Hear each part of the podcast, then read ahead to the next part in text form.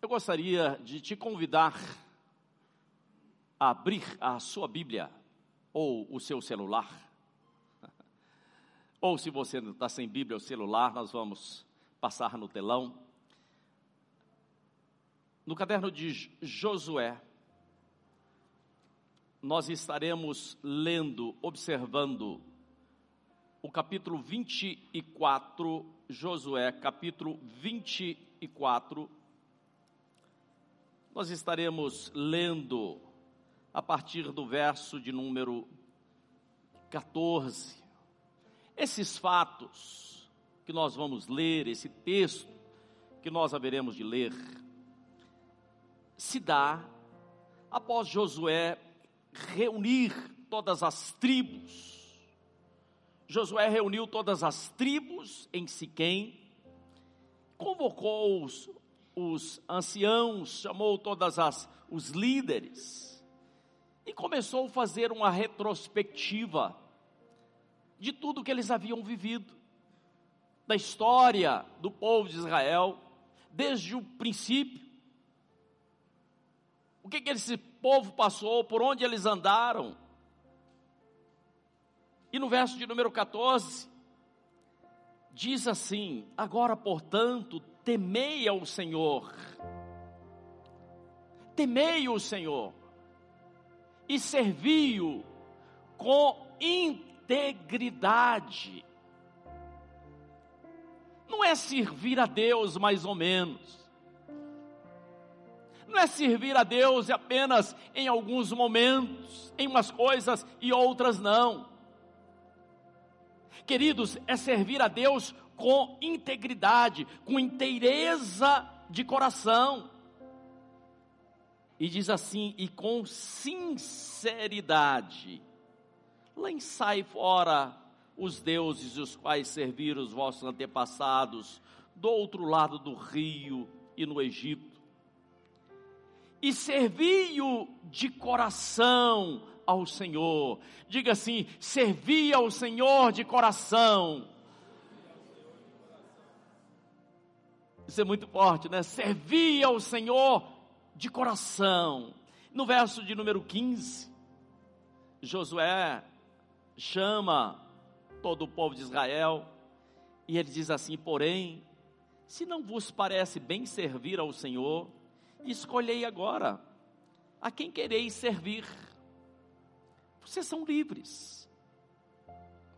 Se as divindades, os quais serviram os vossos antepassados, além do rio Eufrates, na terra da Mesopotâmia, ou os deuses do dos amorreus, em cuja terra habitais. E Josué termina com essa frase que nós conhecemos. Ele diz assim: Eu e a minha casa, eu e a minha casa, nós serviremos ao Senhor. Querido, será que você, será que você pode falar, mas não da boca para fora, mas de todo o coração? Será que você, eu não sei como anda a sua casa, como andam os seus filhos, seus netos, os seus irmãos, seus pais, mas eu gostaria que você falasse não para o seu irmão do lado, mas para o Senhor, que você dissesse assim: eu e a minha casa serviremos ao Senhor. Que coisa poderosa, né? eu e a minha casa. Aquele que ainda não foi alcançado, aquele que ainda não conhece a palavra de Deus, aquele que está distante, que talvez um dia tenha andado pelos caminhos do Senhor e e nós profetizamos. Profetizar, querido, é proferir palavras, é pronunciar palavras, é declarar no reino espiritual, é dizer para o mal: você não tem mais poder sobre o meu filho, sobre a minha filha, mas eu e a minha casa, nós pertencemos, nós servimos ao Senhor. Sabe, queridos, o povo de Israel estava em um momento de decisões. Sabe que durante o dia inteiro nós decidimos, né, quando você veio para cá, você decidiu por qual rua você haveria de vir. Quando você ainda estava na sua casa, você decidiu que roupa ia vestir, que calçado ia calçar. Né? Nós, nós temos decisões, nós temos decisões todo dia, todas as horas, nós temos escolhas. Nós escolhemos, nós definimos a nossa vida. Eu faço escolha por onde andar, por onde ir, com quem falar. Eu faço escolhas. Eu decido o que fazer. E algumas pessoas até chegam a dizer, mas, ah, eu não gosto de, de escolher. Você sabe que o fato de não escolher nada já é uma escolha? Só de não escolher nada já é uma escolha. Então nós precisamos escolher, nós temos que ter muito claro quais são as nossas escolhas. Sabe por quê? Porque o que você semear, a escolha que você tiver hoje, aquilo que você semear, no futuro vai vir à tona. Aquilo que você estiver plantando, e as nossas escolhas, elas são plantações. E você decide. Josué chama o povo para uma conversa. Uma conversa firme, porque às vezes a gente anda meio meio que mais ou menos, né? Serve a Deus meio que mais ou menos, não funciona, não dá certo. Faz as coisas meio que apressadamente, não dá certo. Aí ele chama aquelas pessoas e fala assim: olha, vocês decidem. Se for para servir a Deus, vai ter que ser com integridade de coração. Se for para servir a Deus, não faça pela metade. Tem que ser com integridade e sinceridade. E ele desde já, ele chama a sua família para um lado, fala assim: "Mas aqui, olha, aqui na minha casa, eu e a minha casa, eu e a minha, ele era autoridade sobre a casa dele. Você, irmão, é autoridade sobre a sua casa. Ele diz assim: Eu e a minha casa, nós serviremos, nós serviremos ao Senhor. Então, as nossas decisões, se fazemos coisas boas ou coisas más, se andamos em obediência ao Senhor ou em rebeldia, se temos um coração grato, como é poderoso termos um coração grato, ou se temos um coração resistente, porque às vezes nosso coração resiste. Tem pessoas que resistem até a palavra de Deus, não é assim? Mas se o nosso coração é grato, ou se o nosso coração é resistente, então nós estamos todos os dias semeando. E você não pode chamar a sua colheita de ingrata. Você não pode reclamar da sua colheita você precisa estar atento ao que você tem semeado. A palavra de Deus diz que de Deus não se zomba, isso, aquilo que o homem plantar, certamente ele vai colher. Não, então não esteja olhando para a sua colheita. Esteja olhando para aquilo que você semeia. O que é que você tem semeado? Às vezes nós fazemos escolhas de forma ansiosas às vezes estamos apressados, às vezes não refletimos bem o que vamos fazer, às vezes não pensamos o que falamos, e as nossas palavras são sementes. Né? Às vezes somos estourados e falamos o que não devia, e vêm as consequências. Hoje, pela manhã e ontem à noite, nós tivemos um seminário aqui poderoso, maravilhoso, falando sobre as riquezas do reino. E nós aprendemos algo. Nós tivemos os nossos olhos voltados para o caderno de Gênesis. Quando a palavra diz que a terra estava informe, que a terra estava sem forma e vazia, mas o Espírito de Deus, ele pairava sobre as águas, ele pairava sobre aquele caos, sobre aquela bagunça, sobre aquelas coisas desorganizadas, é, existem vidas que são caóticas, existem vidas que são desorganizadas, e o Espírito de Deus, querido, ele paira sobre a sua vida, ele paira sobre a sua casa, e nós perguntamos por que é que o Espírito não estava agindo, ele estava apenas se movendo sobre as águas, porque ele precisava de uma palavra, e ele só, só fez algo quando o Senhor disse assim: haja. E a primeira coisa que Deus fez foi a luz. Olha que coisa poderosa. Deus fez a luz. Como é bom a gente poder ver o rosto dos irmãos. Como é bom a gente andar por aí. Como é bom ver uma flor, ver um, o sorriso das crianças. Como é bom, como é maravilhoso termos a luz. Isso é motivo de gratidão. Mas a luz tem um outro, um outro sentido. A luz é o conhecimento. E nós precisamos ter o conhecimento. A luz é o conhecimento. Jesus diz assim: Eu sou a luz do mundo. É Jesus, é a palavra dele, ele também é a palavra que se revela, ele é a palavra que nós temos ouvido, ele é a palavra que tem mudado as nossas vidas. Olha que coisa poderosa! Jesus, ele é a luz do mundo. Mas ainda existem trevas se ele, como luz, se a luz é o conhecimento, as trevas, e existe o príncipe das trevas, que é o próprio diabo. Mas as trevas é a ignorância. As trevas, querido, é a falta de conhecimento, é a falta de percepção. E aí, quando você vai fazer uma escolha, quando você está diante de uma encruzilhada e diz assim: eu vou para lá, eu vou para cá, eu decido isso ou aquilo. Então você está diante de uma situação que você não sabe que caminho seguir. e normalmente, quando tomamos uma decisão equivocada na nossa vida, as coisas se complicam, vêm as consequências. E aí muitas vezes nós temos que recuar, voltar lá atrás e perdemos tempo, e nós sabemos que a moeda mais preciosa que nós temos é o nosso tempo. Aquilo de mais precioso que nós temos é o nosso tempo. Alguns o tempo vai findando, o tempo vai passando, mas existem outros que ainda têm muito tempo, nós não sabemos qual é, necessariamente é essa escala.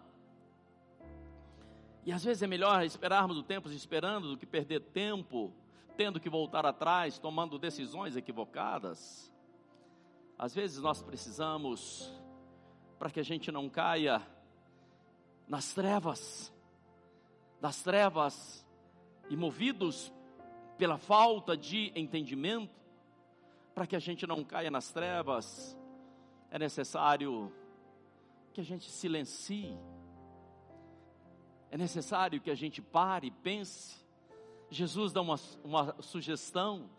Jesus diz assim: quando você for falar com o seu Pai Celestial, entra para dentro do seu quarto, feche a porta atrás de você mesmo e cale todas as vozes.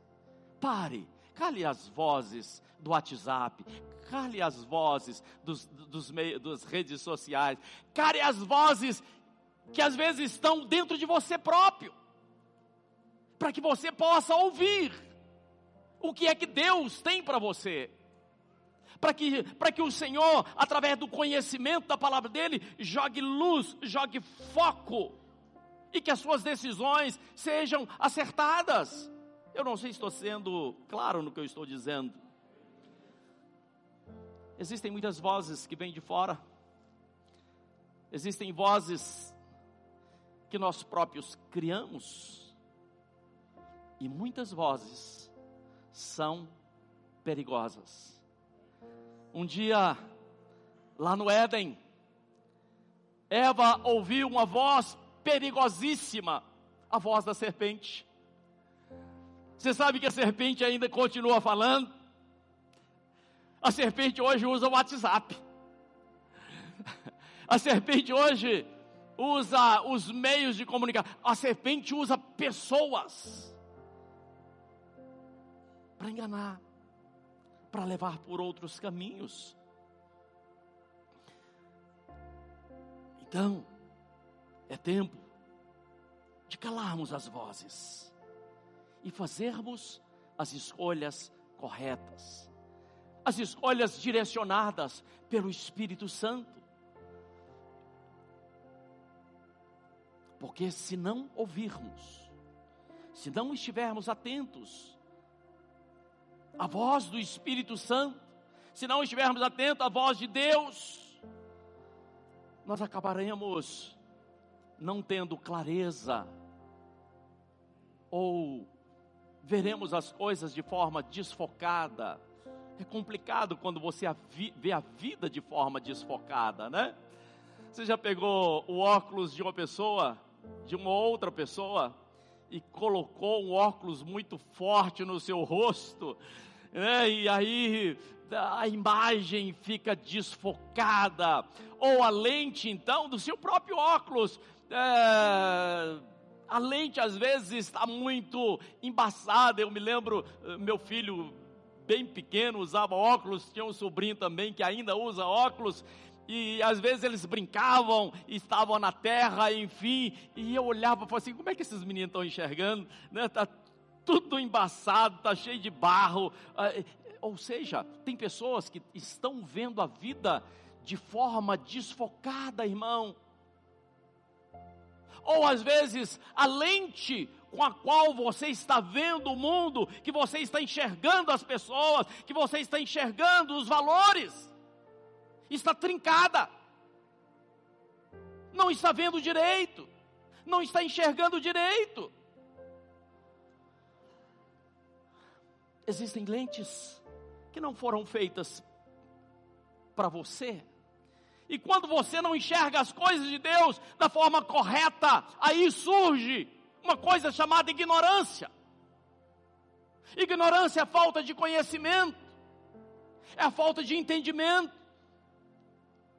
E é muito triste quando alguém não tem o entendimento ou não tem o conhecimento e acha que tem. É complicado, né? A pessoa não tem conhecimento, mas acha que sabe. E afirma. Né? E dá bronca. E acha que sabe. E defende ideias complicadas. E falam de coisas que não funcionam.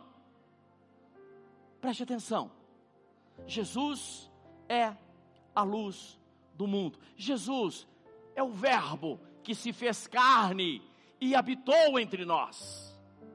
Então, o conhecimento de Deus precisa estar encarnado, precisa estar nas nossas entranhas. O conhecimento da palavra de Deus, o conhecimento daquilo que Deus tem para cada um de nós, precisa entrar, meu querido. Por isso que Jesus diz assim: quando eu estiver em vós e as minhas palavras estiverem em você, tudo que pedires ao Pai, recebereis. Porque na verdade você se tornou um com o Senhor. Ele nos dá, nos dá essa oportunidade. Quando a verdade de Deus está em nós, nós não damos lugar, nós fechamos as brechas, nós tapamos as entradas para os medos. Quantas vezes os medos têm ocupado um espaço na nossa vida? Quantas vezes as frustrações, quantas vezes os pensamentos negativos, as coisas erradas. Deixa eu falar uma coisa para os irmãos. E é você quem faz a escolha.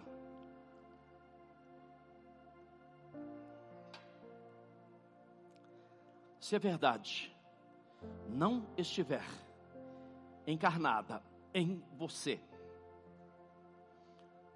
haverá espaço para as trevas.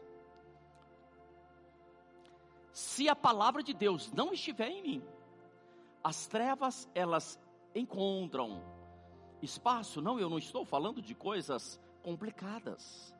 Eu estou falando da nossa vida prática eu estou falando das nossas vivências. Então, Deus criou o mundo dentro de uma palavra. Deus criou o mundo sobre uma verdade. Mas nós sabemos que o inimigo vem com mentiras.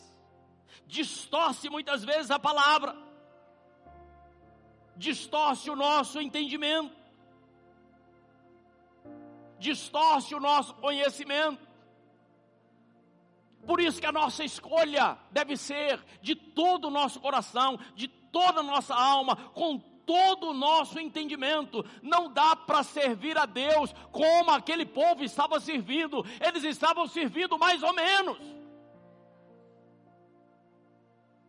Eles conheciam a Deus, eles haviam atravessado o Mar Vermelho, eles tinham visto as maravilhas que Deus tirou eles do Egito, mas ainda assim, andavam no mais ou menos, fazendo as coisas meio que na escondida, algumas coisas nebulosas. E a realidade hoje não é diferente. Não é diferente. Ah, ninguém, ninguém está vendo. É, ah, como não está vendo? Nós estamos semeando, estamos colhendo o tempo todo. Como nós estamos enxergando o mundo? Como nós estamos vendo? Como nós recebemos tantas notícias? Você sabia que nós estamos vivendo um tempo ímpar na em toda a história do universo? Nós estamos vivendo momentos de transformações profundas. Nós estamos, preste atenção, igreja, nós estamos para entrar num novo ciclo em um novo momento da nossa história, porque esse momento ele precede a volta do Messias. O evangelho precisa ser pregado, a palavra de Deus precisa ser levada a lugares. Existem pessoas que ainda não foram alcançados, existem pessoas que ainda estão nas trevas, necessitam de uma palavra, precisam de uma palavra, e o inimigo vem e distorce e cria conversas e cria firulas para nos desfocar. E aí chega o momento que nós precisamos decidir. E uma decisão que você precisa tomar hoje é não andar na ignorância, mas investir em você. Como é que eu vou investir em mim mesmo? É comprando a camisa da não sei o quê? Não, querido. Invista no conhecimento das coisas celestiais. Invista no conhecimento das coisas de Deus. Invista naquilo que Deus tem preparado para a sua vida. Esteja investindo em você, em nome de Jesus. Será que você me ouviu, querido? Seja um aprendiz um aprendiz das coisas de Deus, seja alguém que tenha ouvido aberto para ouvir, para seguir, para ser aconselhado, para ser mentoreado, para viver um novo momento na história, porque quando a sua vida é mudada, as gerações futuras são mudadas através da sua vida. Olha que coisa poderosa, entenda isso, por favor. É muito triste quando a gente conversa com pessoas que a gente sabe que tem um potencial, que a gente sabe que seria uma, uma verdadeira uma verdadeira dinamite nas mãos do Senhor, mas as pessoas ainda estão vendo de forma ofuscada, não querem ler, não querem aprender, não querem crescer, e o tempo está passando, as coisas estão acontecendo. Tem que se atualizar.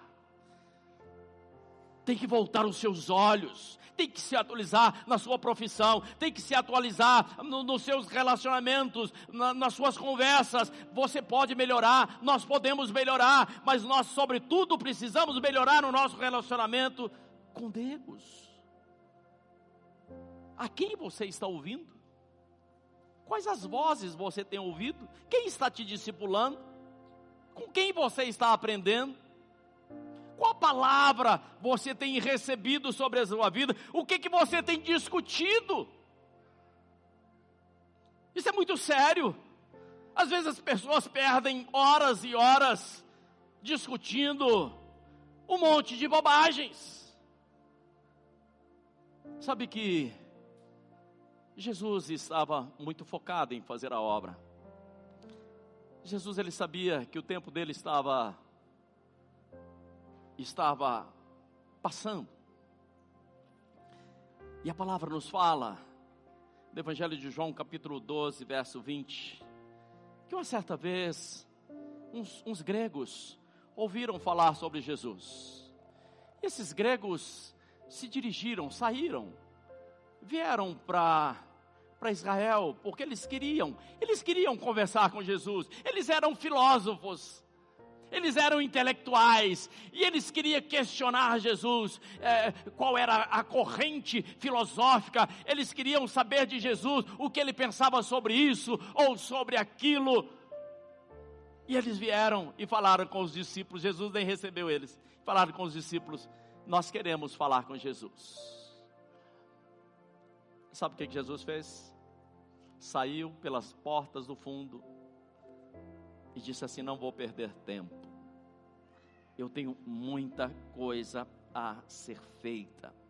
Jesus tinha um foco na sua missão. Jesus tinha um foco no seu propósito. Jesus tinha um foco naquilo que ele deveria fazer. Às vezes nós estamos perdendo tempo com um monte de bobagens. Preste atenção, igreja. Tem pessoas que estão viajando, sabe de quê? De cadeira de balanço. Já viu uma pessoa viajar na cadeira de balanço? Senta no, no alpendre da casa. Usa mais essa palavra alpendre, não usa? na varanda da casa, né? Coloca uma cadeira de balanço e está viajando. Vai para frente, vai para trás, até dormir. Para frente, pra... mas não sai do lugar. Como é, como é que está a sua vida? Como é que você tem gasto o seu tempo? Como você tem aproveitado a sua vida? Qual tem sido a sua escolha? Qual tem sido a sua escolha? Irmãos, existe uma coisa maravilhosa que se chama tempo, e o tempo vai nos amadurecendo, e a gente vai chegando a algumas conclusões. Eu estou falando de uma experiência minha, é, a gente vai chegando a algumas conclusões, conclusões maravilhosas, e uma das conclusões que eu tenho chegado é que a minha vida tem que ser mais leve, que a minha vida tem que ter mais graça, que os meus relacionamentos podem ser mais saudáveis, que a minha família pode ter mais comunhão. Queridos, às vezes nós estamos perdendo tempo. Deus tem coisas grandiosas. Mas muitas pessoas estão perdendo essa oportunidade de viver as maravilhas de Deus, porque ao invés de escolher viver uma vida na presença do Senhor, com alegria, com paz, com tranquilidade, ainda carrega dentro do seu coração algumas raízes de amargura. Ah, lá atrás o fulano me ofendeu. Ah, ele virou a cara para mim. Oh, amado, pessoas que andam dessa forma ainda permanecem nas trevas. Existem espíritos amargos encarnados nas pessoas que traz a amargura, que contamina com quem você tem andado, quem você tem ouvido, qual o grupo que você tem pertencido. Isso é coisa muito séria.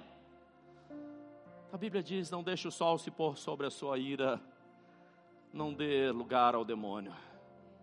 Se porventura surgir uma discussão entre você e sua esposa, não deixe o sol, não vai para a cama sem antes chamar meu bem. Vamos, vamos orar, vamos colocar essa questão diante do Senhor. Vamos nos reconciliar. Nós não podemos dar lugar ao demônio, nós não podemos andar nas trevas. Nós não podemos permitir que as trevas encontrem espaço nas nossas vidas. Como é que você tem andado? O que é que você tem feito? Como anda a sua vida? Às vezes, queridos, eu já estou terminando. Às vezes nós estamos arrogantes, não é verdade? O arrogante é terrível porque ele sempre acha que ele é o dono da razão mas na verdade é uma pessoa insegura. Às vezes, somos prepotentes, soberbos, e o nosso mestre, ele diz assim: bem-aventurado os mansos de coração. Seja um, um bem-aventurado, seja um manso de coração. É melhor, às vezes, ser manso de coração, é infinitamente melhor ser manso de coração do que ser arrogante, saber, pensar que sabe todas as coisas. Às vezes somos rígidos. Tem pessoas rígidas, né? Rígidas demais. Ah, eu vou passar por aqui, vai ser aqui, o que tiver na frente eu passo em cima. Não, não funciona. Você sabia que as pessoas rígidas, elas elas quebram com maior facilidade. Entenda isso. Eu gosto muito de viajar para a região de Diamantina, próximo à, à cidade onde eu nasci.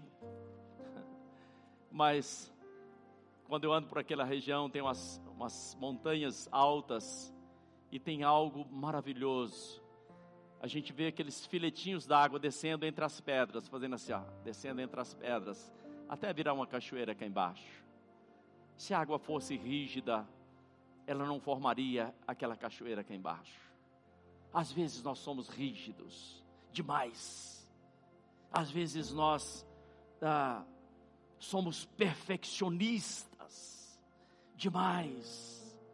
E Jesus diz assim: Aprendei de mim, que sou manso e humilde de coração. Ser manso e humilde de coração. Aprenda que a sua vida, querido, é um dom de Deus. Olha que presente maravilhoso Deus te deu. Né? Olha o presente de conhecermos a palavra dele. Olha o presente de sabermos que um dia nós moraremos na eternidade. Nós vamos morar na eternidade, irmão. E eu quero te ver lá. Mas como qual escolha nós temos feito?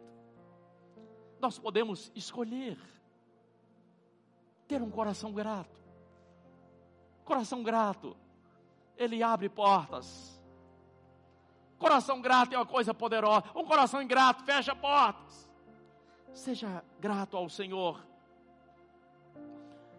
pela vida, pela família, pela palavra. Seja grato ao Senhor porque um dia ele enviou Jesus para morrer na cruz no meu lugar e no seu lugar.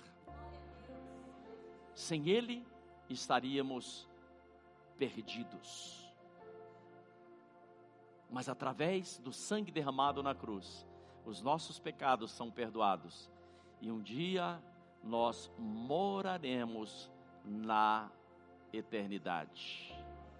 Feche seus olhos onde você está. Pai, nós te adoramos, nós bendizemos o teu nome. Muito obrigado, Pai, pela tua palavra. Eu sei, ó Deus, que a tua palavra não volta vazia.